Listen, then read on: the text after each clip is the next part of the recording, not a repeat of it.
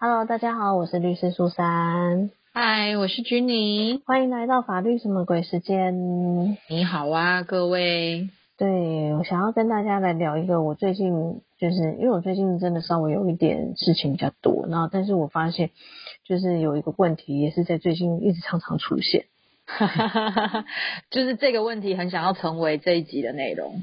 没有错，就是很多人就是可能他们会知道说签约是对自己有一个保障。没错。对，所以很多人就会觉得签了约以后，好像就绝对不会有事情一样，或是觉得有了白纸黑字之后，有凭有据就不用担心了。对，可是呢，基本上理论上，如果你的约很好的话，的确是这样，没有错。可是啊，就是这个可是，可是有些人啊，他那个约啊，就签完以后，他就里面可以请求的东西，他都不去请求。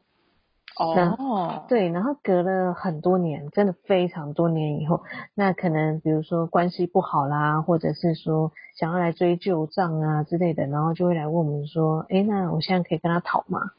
嗯，对，那如果说真的没有到太久，那或许还有得救，那太久的时候就会出现问题。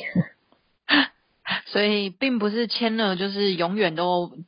有一个保障的哦，其实是有时效限制的，有保存期限的。对，没有错，就是时效。我们法律其实也有一个时效的规定啊。基本上啊，我们最长的请求权最长是十五年，也就是说，你这张东西签了以后，十五年内你一定要有请求。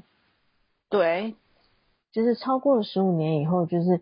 我们法律上就是会讲说，因为你怠于行使你自己的权利，所以原则上我们就不保护你了。我们不保护这种让自己权利睡着的人。简单的说，你过了保存期限再吃这个东西，就没有人管你了哦。啊，但是也不能完全说没有人管你，因为其实时效啊，像这种时效的规定啊，就是私人之间的这种民事官司啊，民事的时效，它其实在民事的诉讼当中，我们会讲说是不告不理的。嗯，你要去做。请求这个启动的动作才会有用的。对，所以也就是说，假设我今天跟你签了一个约，我超了超过了十五年，我才跟你请求，但是啊，你完全都没有意识到有时效的这个问题，所以你看我们这一集很重要吧？好，然后呢，你就说哦，真的吗？超我应该要还你钱，或是我应该要干嘛？那你就自己默默的，真的乖乖的掏出钱来给我的时候，其实我还是有权利收这些东西的哦。哈哈哈哈哈，就算是一个就是额外就是的好处嘛。嗯，应该是说本来我就有权利，可是因为我们法律就会觉得说你有权利你不去行使，那我们不不想保护你了。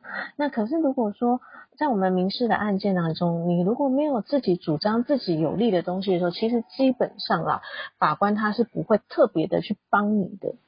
所以，如果你因为时效过了，但还不小心还了对方钱，是不可以跟对方要回来的哦。对，因为你本来就是欠他这个东西啊。没错。所以理论上，我们就会说，民事案件啊，就是当事人自己要积极主、积极去主张一些对自己有利的东西。但是呢，又有但是了。好累哦，人生。但是呢，因为其实说老实话，现在的我们的法院实务来讲，法官啊，大部分有时候啦。会稍微有一点点暗示啊，会告诉你们说，哎，这个时间有没有超过啊之类的，让你留意一下。对，就是可能就会涉及到时效了。所以其实你的权利还是存在，只是因为法院觉得说你太久不去主张了，你那我们觉得我们就不应该再继续保护你了，因为你让这个状态有点悬而不定，这样其实是不好的。嗯，简单的讲，不管你是债权人还是债务人，不管是甲方还是乙方，都要注意一下时效，拜托。对，那我们刚刚讲到的时效里面最长是十五年，但是其实也是有非常多短期时效的规定的。因为十五年真的颇长哎，要是每个都十五年，有点没完没了。对啊，那但是我们也有一些特殊情形是有比较短的时效规定。那比如说像我们常常会说租金啊，啊，它可能就是有比较短的时效，因为我们一般来讲短时效就是有一年啊、两年啊、五年啊，那这都是要看你的法律规定，它啊应该要用哪一种时效的规定。嗯，就是如果没有特别的短的时效，就是用十五年这个期限。那如果有比较短的，就要适用比较短的。嗯，那其实这个在民法好像我没记错的话，就是一百二十五条以下都有相关的一些规定在。它有列举出来一些比较常见的法律关系的时效啦，没错，也没有全部背起来，查一下，查一下。那最特别的有一个更短的，就是票据。啊啊啊啊！对，因为票据它就是商业行为当中常常会使用到的东西，那我们会希望说票据的流通性可以是顺畅一点的，所以对于票据部分，它的时效规定会更短时间。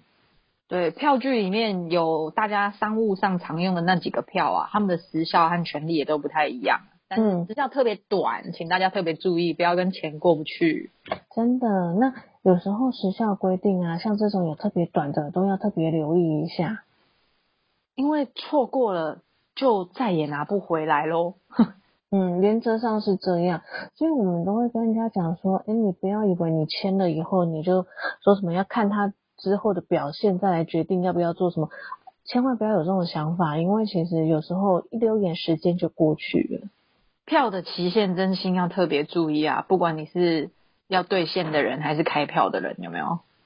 对啊，所以我才想说，哎，其实我发现好像现在大家对于契约这种东西、文字的东西好像都了解，可是常常会忽略到说，其实还有一个东西叫时效。那时间过太久了，你想要来翻旧账的时候，才发现说啊，时间早就已经超过法律上可以保护你的那个时间了。或是拿到票就觉得安心了，以为他就可以随时换成钱，没有，你不能放太久。